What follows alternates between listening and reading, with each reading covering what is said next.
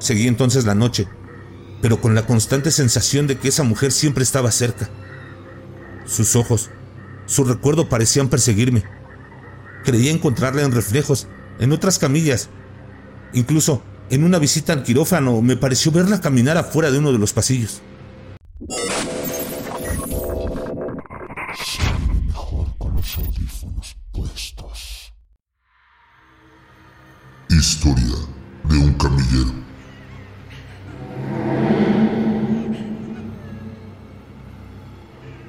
Antes que nada, quisiera agradecer que escuchen mi historia, ya que a pesar de mi línea de trabajo, muchos de mis compañeros me tacharían de loco si escucharan o supieran lo que me sucedió.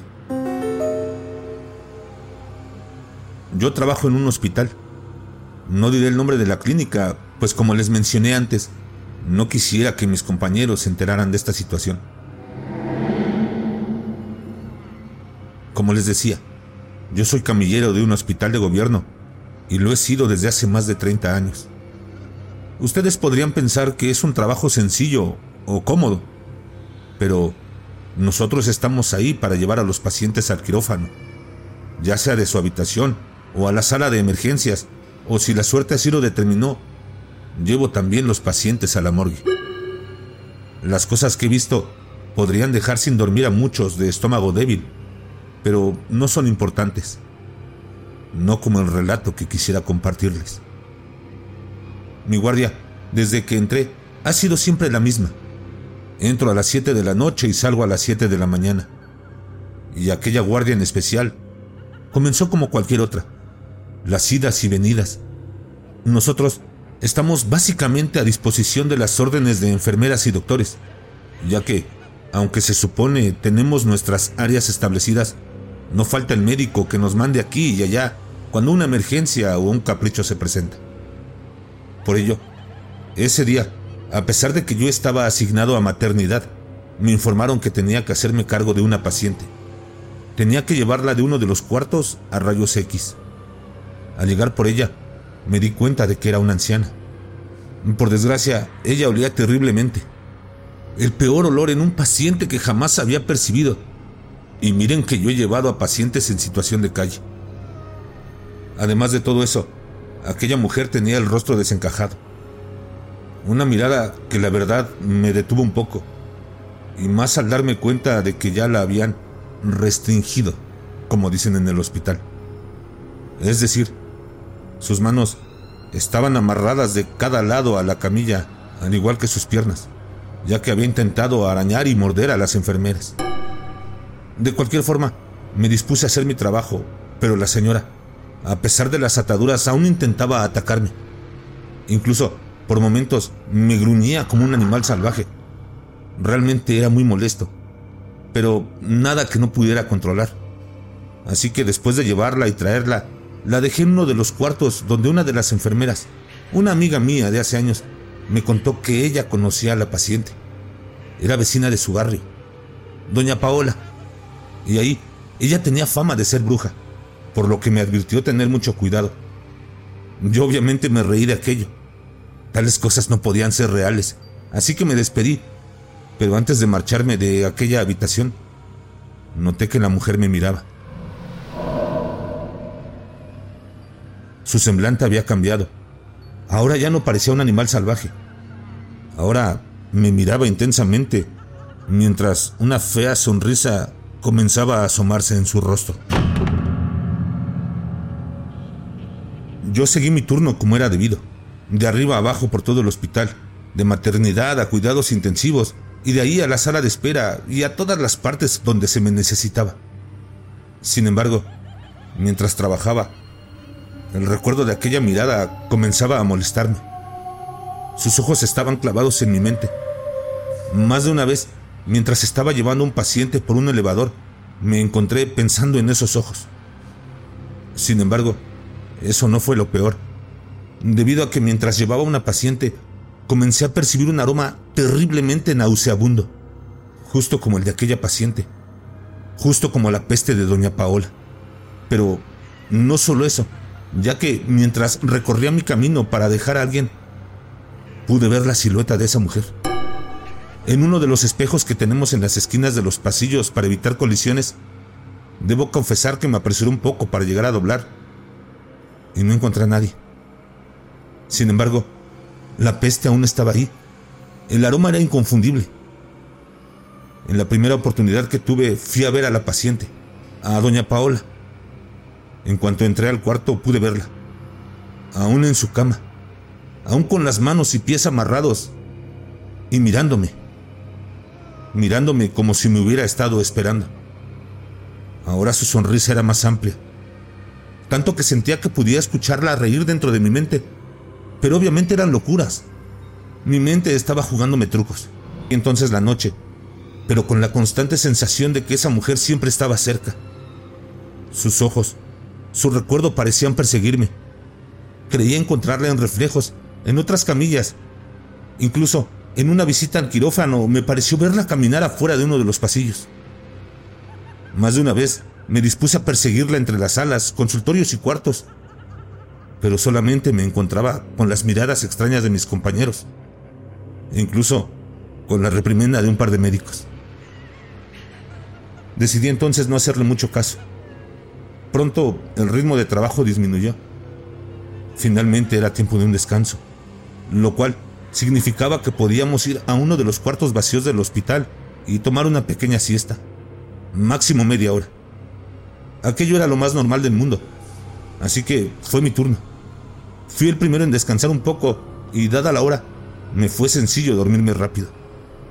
Sin embargo, aquello no fue la siesta reparadora que esperaba. Y ya que a mitad de la siesta pude escuchar que se abría la puerta. Pensé en aquel momento que era uno de mis compañeros para avisarme que el tiempo se había terminado o que había una emergencia. Pero no.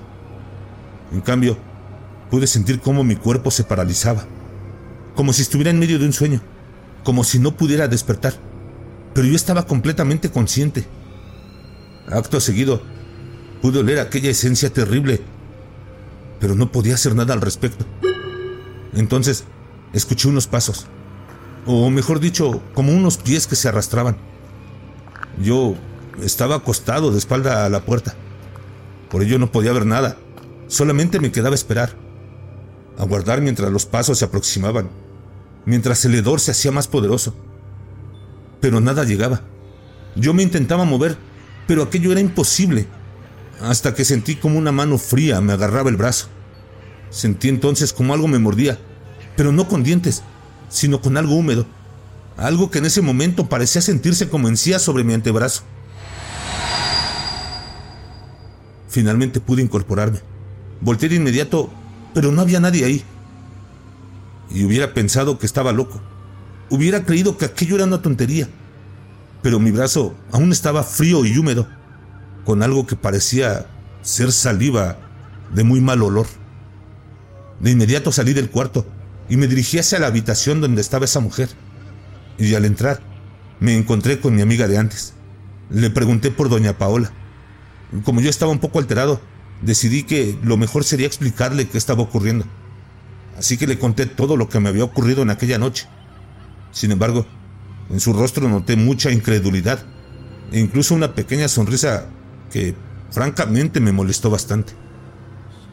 Yo entonces pregunté por qué esa actitud y entonces ella me explicó que aquello era imposible debido a que la paciente había estado en cama durante todo ese tiempo y había fallecido hacía unos minutos.